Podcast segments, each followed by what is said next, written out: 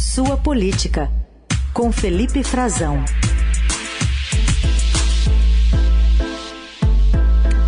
Tudo bem, Frazão? Bem-vindo, bom dia. Oi, Carol, bom dia para você, uma excelente terça-feira para ti, para os nossos ouvintes. Bom dia, Heisen. Bom dia.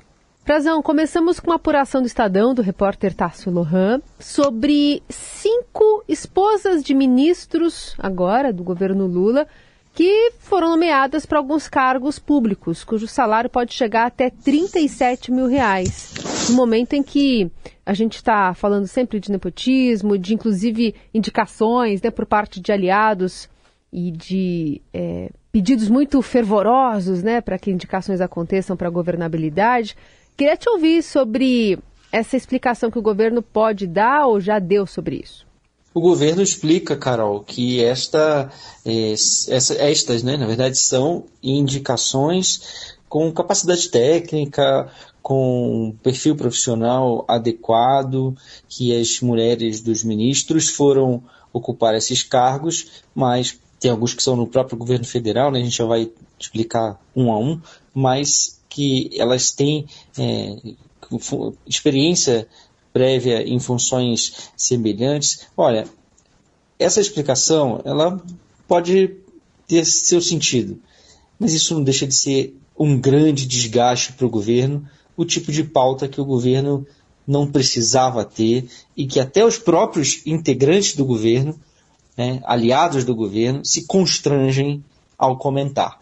Tanto é assim que já houve comentários é, negativos a respeito disso, do próprio líder do governo no Senado, Jacques Wagner, né, é, é líder do governo do Senado, ex-governador da Bahia, é, que comentou a indicação da mulher do, do ex-governador e também ministro hoje, Rui Costa, para uh, o Tribunal de Contas é, na, na, Bahia, Aline Peixoto. Olha, é, é uma série, e aliás, um dos casos mais que teve mais repercussão, a, a, da mulher do ministro Rui Costa. Nada contra né, que mulheres ocupem mais e mais cargos na, na política e cargos relevantes. Não se trata disso de forma alguma, Carol. É, deixar isso muito claro. É, o problema é que elas chegariam lá elas teriam esses cargos se não houvesse algum tipo de interferência ou indicação ou campanha, no caso dos tribunais de contas, eh, dos seus eh, maridos, os governadores, ela não é o caso único. A mulher do governador né, Wellington Dias eh, foi deputada, inclusive federal, Regiane Dias já foi secretária de Estado, também foi para o Tribunal de Contas do Estado do Piauí no início do mandato dele, o Wellington Dias, ministro do Desenvolvimento Social, também ex-governador. Se a gente pode ver a ministra, o ministro Alexandre Padilha, a esposa dele, que é jornalista também, Tássia Azevedo, ela foi virou né, assistente parlamentar com um bom cargo, né, com boa remuneração, conhecido aqui no Senado Federal, está trabalhando com a senadora Tereza Leitão é, é um dos é, fieldos de bons salários em Brasília, o Senado Federal, que é um dos que paga remunera melhor.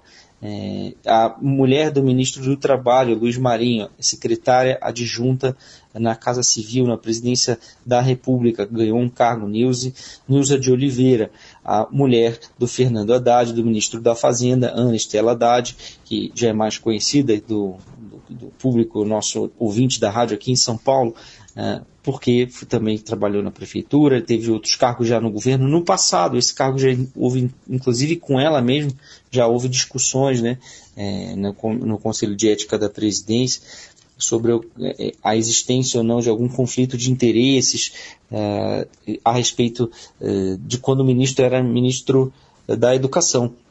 A Anistela é secretária de Saúde Digital hoje, do Ministério da Saúde. Ela tem um cargo, o ministro Fernando Haddad, secretário, é, ministro da Fazenda, né, dessa vez.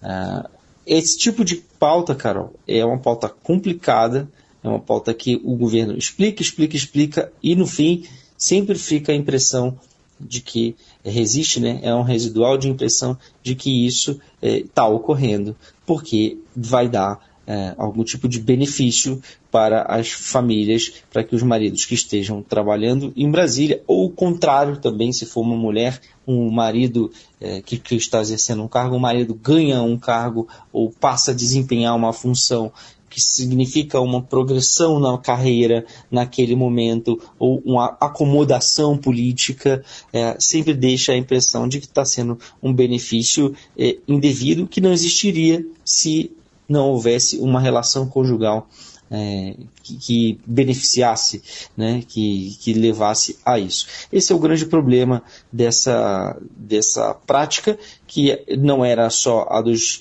ministros é, que, que, emplacaram suas esposas nos tribunais de conta nos estados, tem outros casos, é, mas esses ministros com também mulheres é, ganhando cargos ou é, progredindo na carreira, né, ou aumentando a sua participação profissional depois que eles passaram a exercer uma função relevante no governo Lula. E aí tem esses cargos no governo federal, tem cargos nos estados, e isso tudo está detalhado nessa matéria que o Tássio reuniu para a gente e a gente pode consultar no Estadão. É, sem dúvida, uma pauta problemática para o governo que o desgasta politicamente e precisa dar explicações e mais explicações desnecessariamente. É comprar uma briga né, desnecessária, isso até mesmo os petistas é, é, reconhecem, e gerar um constrangimento para o governo.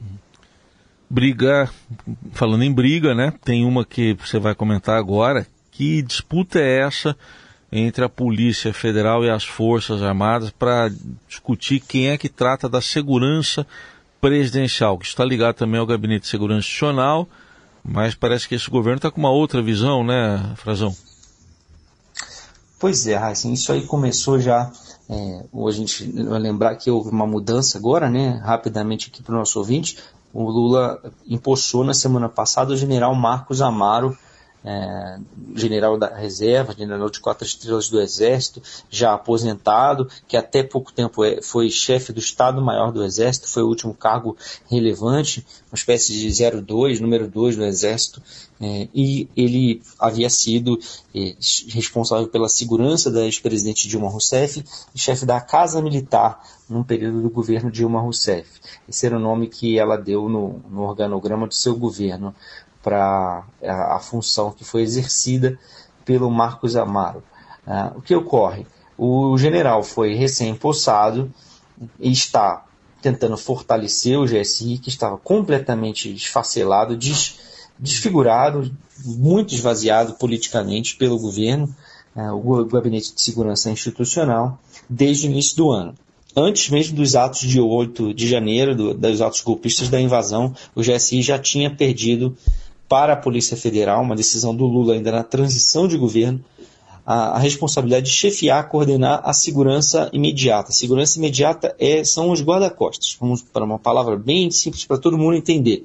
Isso é quem anda no entorno do Lula, aqueles seguranças que a gente vê de terno com um radinho no ouvido, cercando o presidente Lula ali no, em torno dele mesmo, uma rodinha de seguranças que andam colados com ele. São os responsáveis pela, por guardar a vida do presidente, pelas ameaças que cheguem mais próximas a ele. Esse grupo hoje é um grupo da Polícia Federal. Esse grupo está ligado diretamente ao gabinete do Lula. Foi, foi criada uma secretaria extraordinária, não, não por, sem motivo ela tem esse nome, e essa secretaria está dominada pela Polícia Federal. O general Amaro assumiu e começou a dizer que essa secretaria vai acabar que, a, que a segurança do Lula vai voltar a ser exercida por é, pessoas, sejam militares, é, principalmente no GSI são militares das Forças Armadas, mas também podem, podem ter, já houve no passado e, e continua a haver colaboração de policiais federais também, policiais militares, não é um problema, mas fundamentalmente é chefiada e coordenada por um general de exército. É, do Exército Brasileiro, né? E, e, no limite por ele, um general é, da reserva, o ministro Marcos Amaro. O que o ministro está dizendo é o que está escrito na legislação em vigor. Não é nenhuma novidade, Heisen e Carol. Mas é claro que isso ia criar um grande atrito com a Polícia Federal, que já não estava esse esquema de dupla é, coexistência dos dois núcleos é, já não era muito harmonioso, já gerava atritos, são corporações diferentes, têm métodos de trabalho diferentes, a Polícia Federal está reclamando nos bastidores, né, com aval da direção, para que continue a exercer essa função. Quando eu digo que o que o Amaro está afirmando é, e que está causando esse atrito publicamente, porque ele deu entrevistas falando sobre isso, é, é o que está escrito, é porque Lula editou um decreto no início do governo, dizendo que essa secretaria com os policiais federais existiria até o fim de junho. Portanto, existe uma data para que essa briga se defina. É 30 de junho. Até 30 de junho, até o fim desse mês, o ministro Marcos Amaro vai saber se continuará ou não com o controle, eh, terá de volta né, o controle eh, da segurança pessoal do Lula, ou se perderá de vez isso para a Polícia Federal. Essa é a briga que está nos bastidores os militares estão argumentando que, ele tem, que eles é, devem retomar porque é, sempre foi assim, é, há uma expertise deles, há experiência também, e do outro lado os policiais federais estão também reclamando dessa mesma, reclamando dessa mesmo, mesmo reconhecimento, né, de que também tem expertise, que tem capacidade de fazer, já vem fazendo assim, e que no mundo todo essa função deve ser desmilitarizada, deve ser feita por especiais, policiais especiais, com capacidade de treinamento para segurança de autoridades públicas. É, então, está nos bastidores do palácio isso, uma guerra interna, precisa ver de que lado Lula vai se posicionar, hum. de que lado, se eles terão respaldo também, Carol Hassin, do ministro da Justiça, do Flávio Dino, e não só da cúpula da Polícia Federal, para entrar nessa disputa. Porque, por enquanto, o que está na lei é que, de fato, é o que o Amaro falou, que até o fim de junho, portanto no mês que vem, é, isso, essa função de segurança de Lula e de sua família, e também de Geraldo Alckmin e a família do vice-presidente, voltarão a ser exercidos privativamente pelo Gabinete de Segurança Institucional. É claro que isso envolve também perda de prestígio, de poder uhum. dos policiais federais, cargos, dinheiro, né, grana, diária, porque eles viajam com Lula ao mundo todo, tem reforço salarial, isso tudo envolve também é, outros tipos de interesse. Muito bem, vamos acompanhar junto com o Felipe Frazão, que volta na quinta, que é o Jornal Eldorado. Obrigada, Frazão. Obrigado, Carol, Heisen. Um forte abraço a vocês e um excelente dia aos nossos ouvintes também e a todos da rádio.